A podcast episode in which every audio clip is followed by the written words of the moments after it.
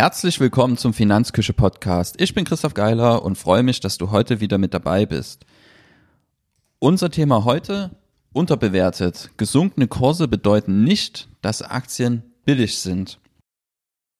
Ja, ausschlaggebend für, für die Themenwahl waren ja verschiedene Anfragen bezüglich, wie ich mit dem Kursrückgang infolge des Coronavirus umgehen soll. Äh, wir haben jetzt schon ein Stück der Erholung gesehen. Ähm, die Märkte sind in den letzten Tagen und Wochen ziemlich gut gelaufen. Aber heißt ja nicht, dass es nicht nochmal nach unten geht und ähm, das Ganze ist allgemeingültig, wie ich mit gesunkenen Kursen umgehen sollte. Ich habe immer wieder die Frage bekommen, soll ich jetzt nachkaufen? Ist jetzt ein guter Zeitpunkt, um mehr Geld in den Markt zu schieben? Viel, viel öfters habe ich die Frage zum Glück bekommen als die Frage, soll ich jetzt verkaufen? Ich habe Angst, dass es noch weiter nach unten geht.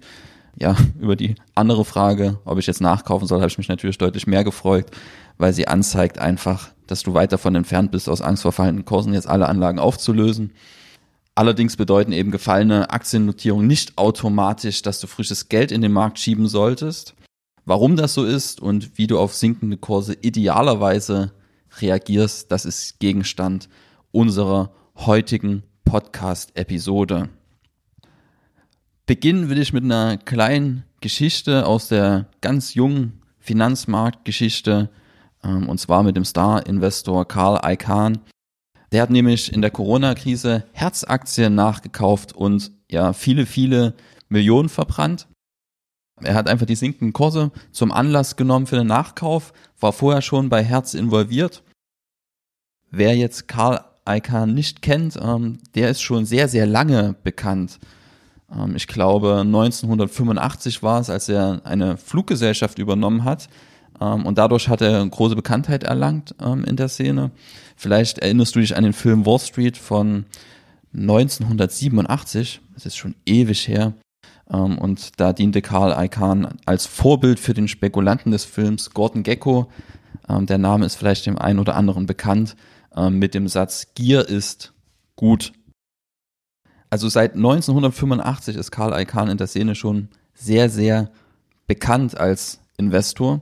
Ähm, aber auch die jahrzehntelange Börsenerfahrung hat ihn jetzt nicht davor geschützt, ein Fehlinvestment zu tätigen.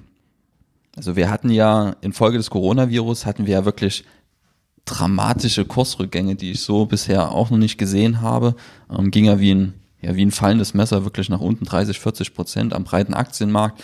Einzelne Aktien hat es noch viel, viel schlimmer erwischt.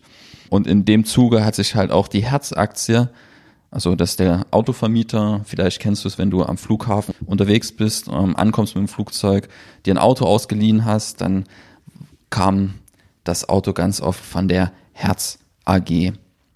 Und zwischen 10. und 12. März kaufte Karl Icahn ähm, 11,4 Millionen Herz-Aktien ähm, zusätzlich zu seinem bereits bestehenden Engagement bei Herz, weil er eben dachte, dass die Kursrückgänge eine gute Gelegenheit sind, die 11,4 Millionen Hertz-Aktien hat er zu einem Kurs zwischen 7 und 8 Dollar bekommen ähm, in den Tagen vom 10. zum 12. März.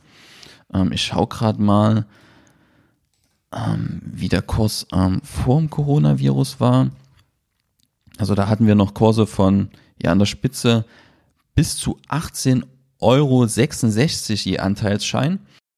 Und er hat auf den ersten Blick vielleicht schönes Schnäppchen gemacht und zu sieben und acht Dollar wirklich nochmal sich groß eingedeckt und nachdem er die Aktien zugekauft hat, hat er mit seinem bereits bestehenden Engagement bei Herz 40 Prozent aller Anteile des Autovermieters im Besitz gehabt.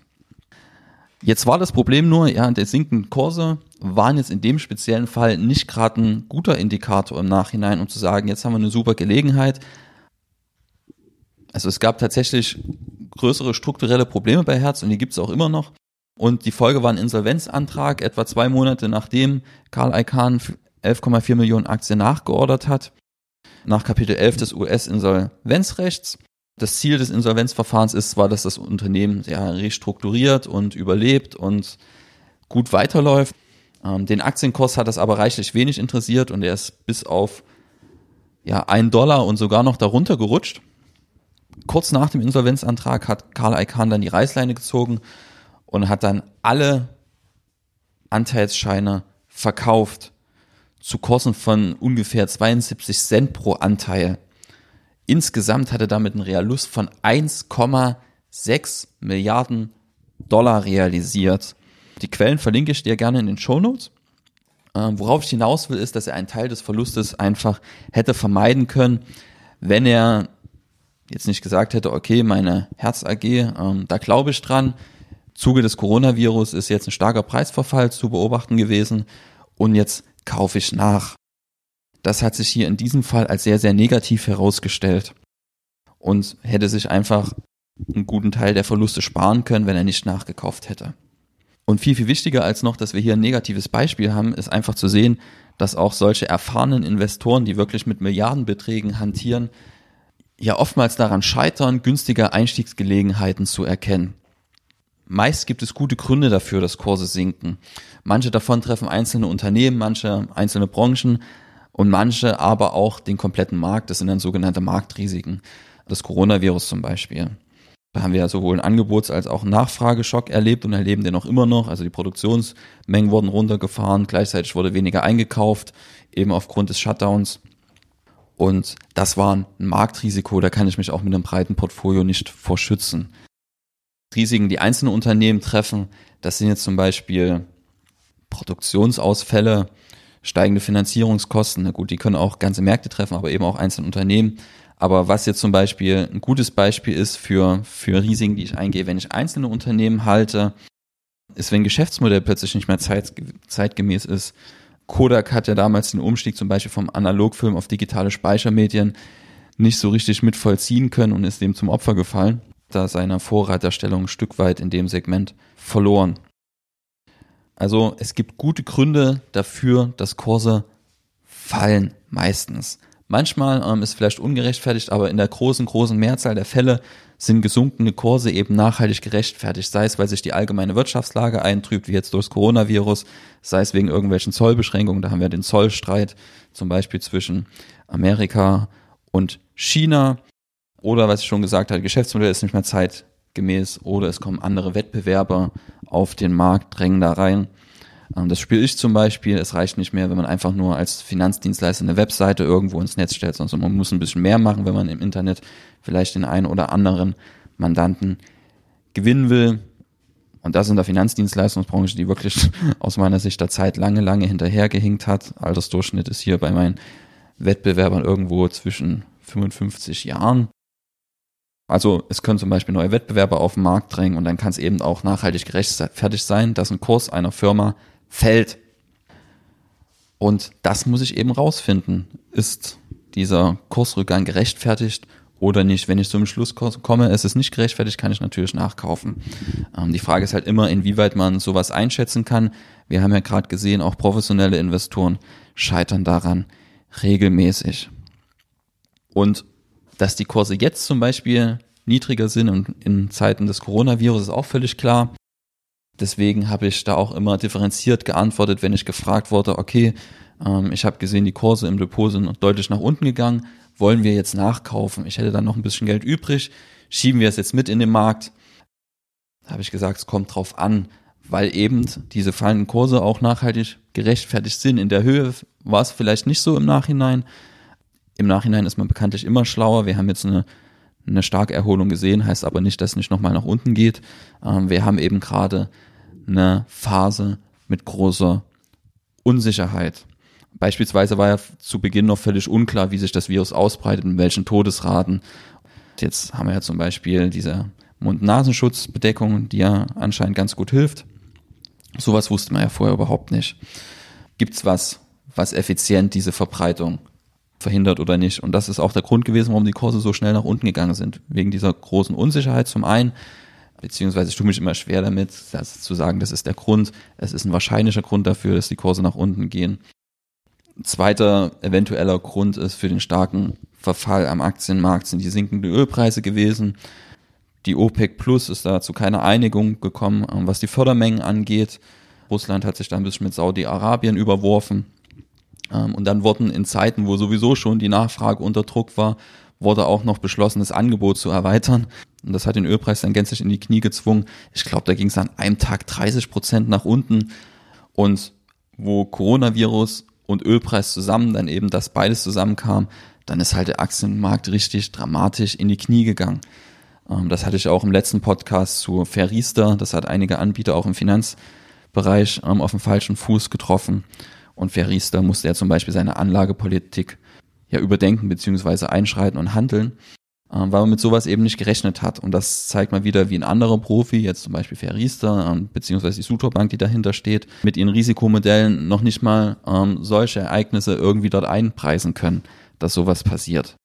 Und dann ist die Frage immer, wie weit man das selber kann Gerade bei den Ölpreisen ist das jetzt positiv oder negativ, dass die Ölpreise gesunken sind. Zum einen haben wir ja das Phänomen, dass jetzt ähm, zum Beispiel US-Fracking-Unternehmen gar nicht mehr wirtschaftlich sind teilweise und das für die Existenz bedrohend ist, dass der Ölpreis aktuell niedrig ist.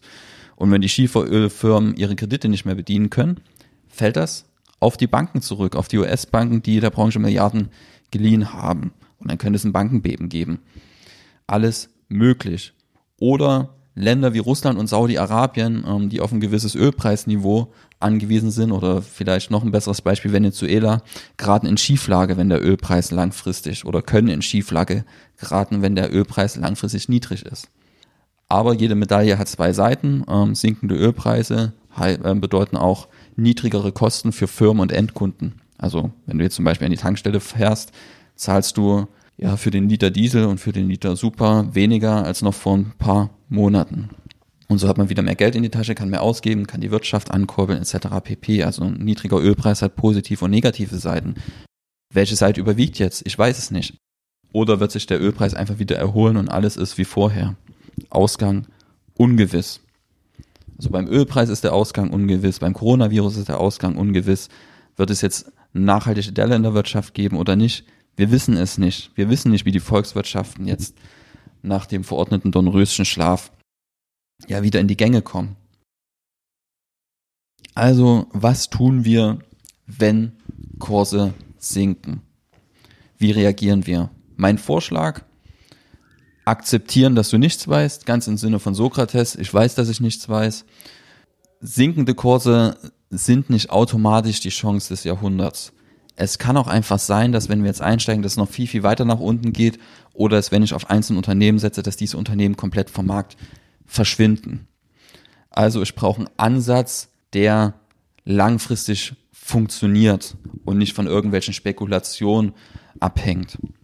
Also was ich im ersten Schritt machen würde, akzeptieren, dass du nichts weißt. Zweiter Schritt, sinkende Kurse zum Anlass nehmen, um zu überprüfen, ob deine Anlagestrategie generell sinnvoll ist. Ich persönlich bevorzuge ein Weltportfolio aus Aktien, das durch risikoarme Anlagen an meine gewünschte Risikostruktur einfach angepasst wird. Was heißt Weltportfolio? Das heißt einfach, dass ich Aktien verschiedener Unternehmen aus verschiedenen Branchen, Ländern etc. pp. habe. Idealerweise mehrere hundert, vielleicht sogar tausend Unternehmen. Vorteil ist hier einfach, dass ich so Einzelrisiken, ähm, wie zum Beispiel, dass eine Firma pleite geht etc., ja, ausschließe. Beziehungsweise nicht ausschließe, es werden einzelne Firmen im Portfolio schon verschwinden. Aber fürs gesamte Portfolio gesehen ist das Ausfallrisiko geht gegen Null. Und ich bin mir ziemlich sicher, dass wenn es dann eben wieder nach oben geht, dass ich mit meinem Portfolio in irgendeiner Form, wie auch immer, beteiligt bin. Und dann habe ich eben auf der anderen Seite risikoarme Anlagen, die eben sicherstellen, dass die Schwankungen in einem Rahmen ablaufen, die ich auch einigermaßen verkraften kann. Risikoarme Anlagen, zum Beispiel Bankguthaben oder kurzlaufende Staatsanleihen mit einem sehr, sehr hohen Rating, wie zum Beispiel Bundesanleihen. Und wenn ich so ein Portfolio habe, was mache ich dann, wenn die Aktienkurse in den Keller purzeln? Ich schichte risikoarme Umlagen so lange in risikoreiche Anlagen um, bis meine ursprünglich gewünschte Risikostruktur wieder erreicht ist. Also wenn ich zum Beispiel festgelegt habe in meinem Investmentplan, ich will ein Portfolio, das besteht zu 50 Prozent aus risikoreichen Anlagen und zu 50 Prozent aus risikoarmen Anlagen, dann ist es ja so, wenn jetzt die risikoreichen Anlagen in Form von Aktien zum Beispiel in den Keller gehen, verringern sich zum Beispiel um 50 Prozent, dann habe ich ja plötzlich ein deutlich geringeres Gewicht an risikoreichen Anlagen im Portfolio, als ich das eigentlich will, weil ich wollte ja ein 50-50 Portfolio und habe jetzt vielleicht noch 25 oder 30 Prozent risikoreiche Anlagen im Portfolio. Und dann gehe ich eben hin und zapfe mein Bankguthaben an oder verkaufe Anleihen etc. pp, was auch immer ich gerade als risikoarme Anlagen halte und kaufe risikoreiche Anlagen nach. Hat zwei Effekte. Zum einen halte ich die Risikostruktur meines Portfolios aufrecht. Also ich gehe immer damit sicher, dass die Schwankungen in einem Bereich ablaufen, mit denen ich mich wohlfühle. Also das heißt auch, dass ich, wenn ich zum Beispiel Kurse steigen, würde ich jetzt auch hingehen und risikoarme Anlagen nachkaufen. Also wir haben ja nicht nur negative Szenarien, dass die Kurse in den Keller gehen, sondern können auch steigen und auch dann würde ich ein Rebalancing durchführen und eben risikoarme Anlagen nachkaufen, damit ich die Risiko, Risikostruktur meines Portfolios aufrechterhalte. Nennt man Rebalancing. Und durch dieses Rebalancing hab, erreiche ich gleichzeitig auch eine langfristige Verbesserung der Risikorenditestruktur meines Portfolios. Wichtig, nicht der Rendite meines Portfolios, sondern der Risikorenditestruktur meines Portfolios. Also wenn ich das Risiko und Rendite miteinander ins Verhältnis setze, dann verbessere ich dieses Verhältnis durch ein Rebalancing, weil ich eben immer tendenziell dann nachkaufe, wenn Anlagen gefallen sind und tendenziell dann verkaufe, wenn Anlagen gestiegen sind. Da gibt es den Effekt, der heißt Regression zur Mitte. Das bedeutet, dass Anlagen immer irgendwann im langfristigen Mittel zu ihrem Mittelwert zurückschwingen. So, und genau auf diesen Effekt setzen wir da beim Rebalancing. Aber der wichtigste Nutzen ist aus meiner Sicht trotzdem Risikostruktur aufrechterhalten. Kommen wir zum Resümee. Auch bei sinkenden Aktienkursen solltest du deiner Anlagestrategie treu bleiben. Also was du nicht machen solltest und was ich auch meinen Mandanten abgeraten habe, ist jetzt aufgrund der Kurse jetzt hinzugehen, um meine risikoarmen Anlagen jetzt übermäßig aufzulösen um dann alles jetzt in Aktien zu packen. Warum? Es kann ja auch sein, dass wir einen sehr, sehr langen nachhaltigen Schaden jetzt sehen an den Aktienmärkten, dass es sehr, sehr lange dauert, ehe die sich wieder erholen und dass es eben noch weiter runtergegangen wäre, wie die 40 Prozent.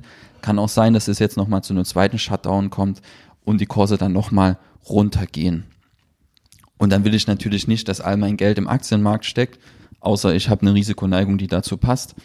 Also ich sollte langfristig an meinem Plan festhalten und nicht durch irgendwelche Kurskapriolen vom Plan abweichen. Außer ich merke in so einer Krise, in so einem ja, Stresstest, dass mein Plan generell fehlerhaft war.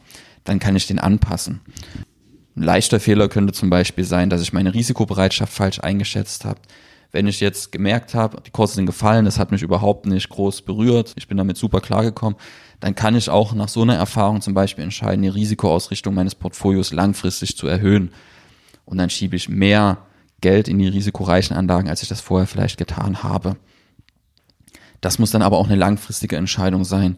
Ansonsten ist es Market Timing und Market Timing ist eher schwierig. Darauf werde ich in der nächsten Episode nochmal eingehen, wenn ich nochmal über den Dirk Müller Fonds zu sprechen komme. Da hatte ich auch ein paar Anfragen bekommen und da werde ich in einer der nächsten Podcast-Episoden nochmal drauf eingehen, auf das Produkt von Dirk Müller. So, und der hat ja zum Beispiel so einen Market-Timing-Ansatz. Was machen wir also? Wir haben den technischen Ansatz, der immer gleich ist.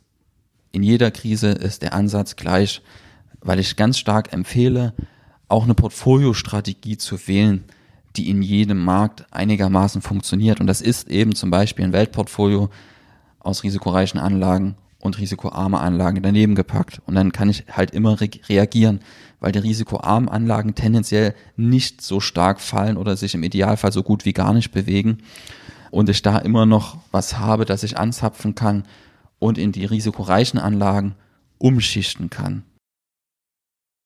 So, und auch in der risikoreichen Anlage ist das durch das Weltportfolio mein Schaden eben begrenzt. Ansonsten müssten ja alle Unternehmen, die ich da drin habe, verschwinden und dann hätten wir hier überhaupt keine Unternehmen mehr.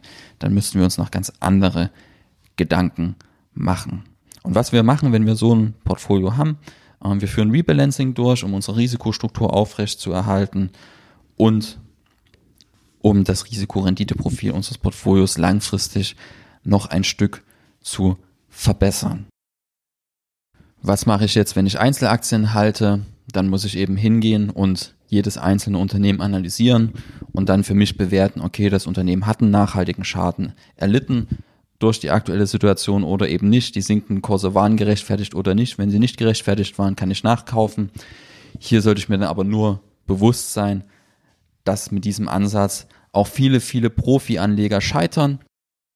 Deswegen auch mein Beispiel zu Beginn der Episode mit Karl Icahn, der eben ja einem großen Umfang jetzt mit so einer Analyse gescheitert ist und bei Herz sich eine blutige Nase geholt hat. damit sind wir am Ende des Podcasts angekommen. Wenn dir der Podcast gefallen hat, würde ich mich über eine Bewertung freuen. Bei iTunes oder wo auch immer du eine Bewertungsmöglichkeit hast. Und freue mich darauf, dass wir uns das nächste Mal wieder sehen bzw. hören. Bis dahin.